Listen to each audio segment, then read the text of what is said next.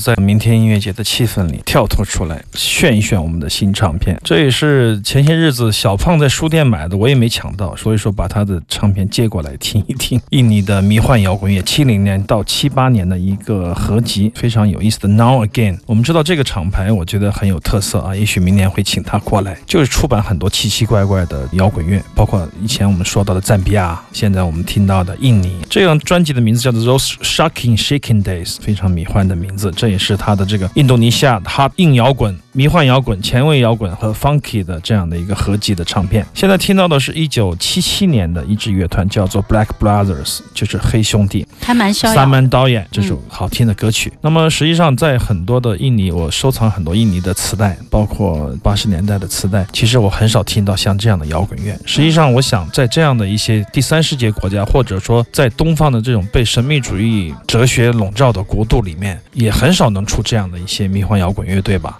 所以说，从早期的见到就买，看到就收，到现在的还是得听一耳朵，还是要做一些研究，才能针对性的去买一些唱片。因为大家知道，如果你是一个世界音乐的民族音乐的乐迷，你不知道要买多少张民族音乐才是够，这个是没头的，就是完全没有一个尽头的。浩瀚的。叠海。这次我们请来的。这个厂牌的。民族音乐的。老板跟我讲，跟我商量，想去我家，我也不想带他去我家，因为他说很多唱片很多唱片他没有，因为民族音乐是非常浩瀚的，那么民族里面的。摇滚乐又更加的。多，流行音乐跟当地的。西方乐器跟当地民族音乐的。那种融融合产生出来的爵士乐、摇滚乐、电子，那各种各样的声音都非常的多。如何找到自己的？那么从早些年我的广撒网、广积粮，就是到处看到就买，到现在的变得比较挑剔，这也是一个过程，其实也是个学习的过程。像这个时代的这样的摇滚乐，像我们刚才听到的这首印尼摇滚乐，他说的是受到了 Bob Dylan 的影响，实际上他也受到当年的很多很多的同时期的西方流行音乐，包括特别是摇滚乐的影响，包括电吉他的 solo，包括爵士乐的影响，包括管乐群的铺排。那么这样的一些七七八八的东西，全部被他们用到自己的音乐里去了，就产生出一种非常迷幻的效果，就像他们的笑声一样。他们的音乐还蛮讲究的，你看，在我们的耳机里面，它有一个远远的一个吉他，老是在右边的这个对。它的声场录音也非常的讲究，嗯而且整个的调性、音质也非常好，也很有思想，很有他的想法。不知道怎么样才能找到这个原始的专辑了，拭目以待吧。通过这个合集，我们也学到了很多知识，也掌握到很多很多没有见过的、